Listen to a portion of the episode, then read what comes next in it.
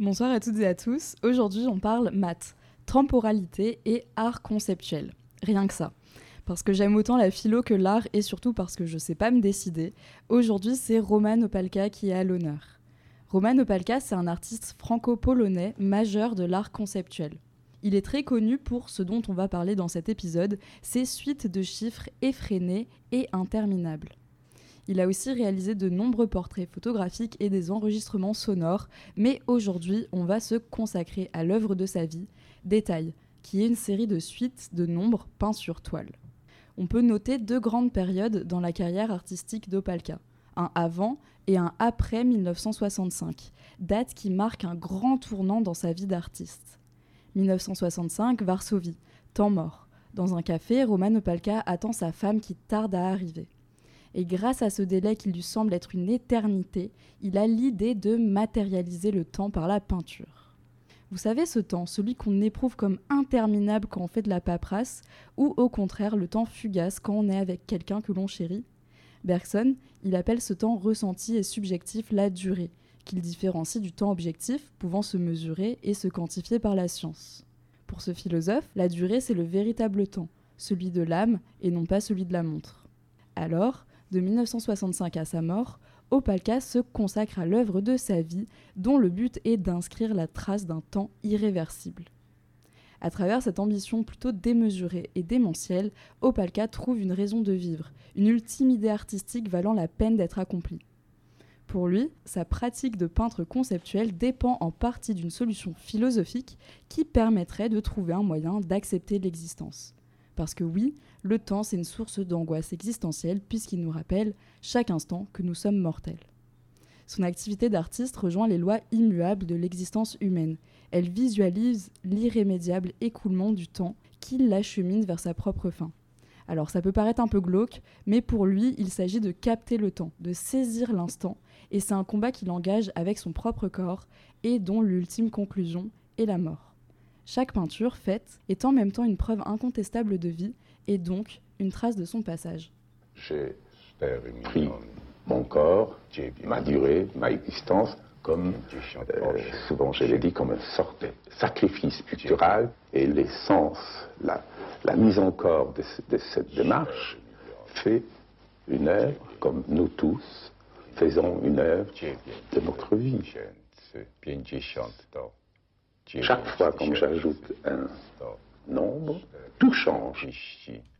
C'est une sorte de promenade, si vous voulez, où les pas sont conscients. Chaque fois, chaque pas euh, ajoute euh, le poids de la durée de tous les pas que vous avez vécu. Je utilise même la mort comme instrument d'une œuvre. Pour finir, pour achever une œuvre, je prends la mort comme outil. À partir de 1965, l'année du 1, il peint blanc sur fond noir des nombres qui se succèdent sans relâche. Chaque nombre représente un instant, une trace irréversible du temps qui passe.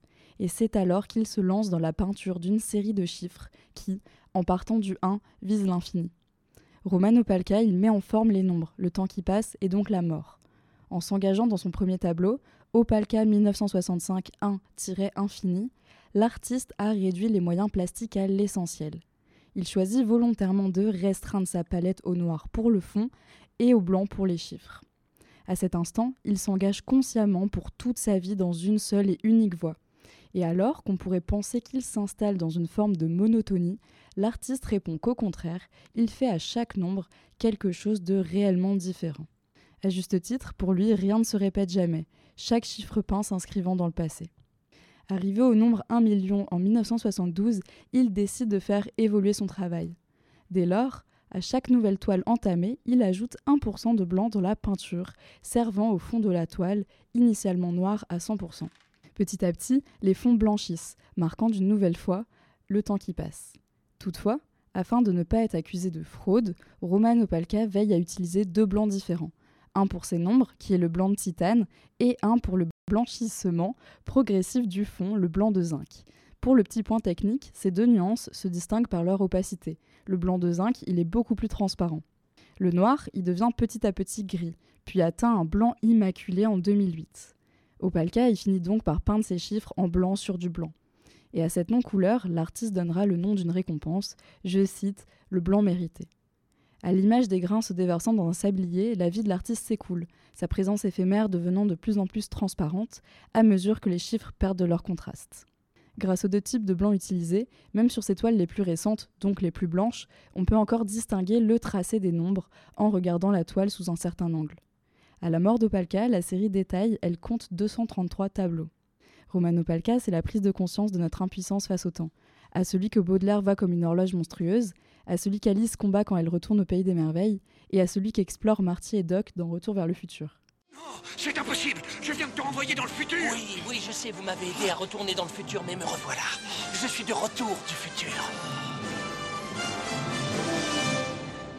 Non de En ce jour certain de l'année 1965, Romano Palca commence un geste et une œuvre. Il vient de tracer au pinceau et à la peinture blanche sur une toile le chiffre 1. Opalka alors amorce un décompte, un compte à rebours à l'envers qui ne s'arrêtera que le 6 août de l'année 2011, soit le jour même de sa mort. Cette œuvre est marquante, pas tant dans sa technicité, parce qu'il n'y en a aucune, mais essentiellement dans la symbolique. Et j'ai trouvé cela fascinant de voir le temps de la sorte. Ce concept, aussi paradoxal que captivant, soulève de nombreux paradoxes. Pour remonter à des temps plus anciens, Saint Augustin, dans ses Confessions, y met en lumière cette ambivalence. Alors oui, nous ressentons les effets du temps, par exemple physique, à travers le vieillissement, mais pourtant essayer de définir simplement le temps. Là, on se met à bégayer et à tâtonner. Et c'est normal puisque le temps, c'est une dimension du réel, indéfinie et homogène où se déroulent des événements. Hyper abstrait comme définition. Le temps tisse alors un lien indéfectible entre son écoulement et la condition humaine qui, elle, est mortelle. Selon Kant, le temps, c'est un sentiment universel qui est ressenti par toutes et tous. Et le temps épicurien, lui, se concentre sur la chance que nous avons d'être en vie et que nous devons en profiter un maximum. Mais est-il possible d'échapper au temps? Notre artiste du jour, lui, n'a pas essayé de défier ce chronomètre inévitable. Opalka, en tant que mortel, n'a pas pu échapper au temps. Le 6 août 2011, à la fin de son œuvre marquée par la fin de sa vie, Roman Opalka a ainsi créé un fini défini par le non fini. Ainsi, n'a-t-il pas donné vie à une œuvre, symbolisant un prolongement de lui-même, lui offrant un signe par d'éternité. Opalka, c'est donc se plonger dans une réflexion vertigineuse qu'implique le concept du temps et sa représentation dans l'art. Et pour en revenir au temps quantifiable, nous on se dit à la semaine prochaine.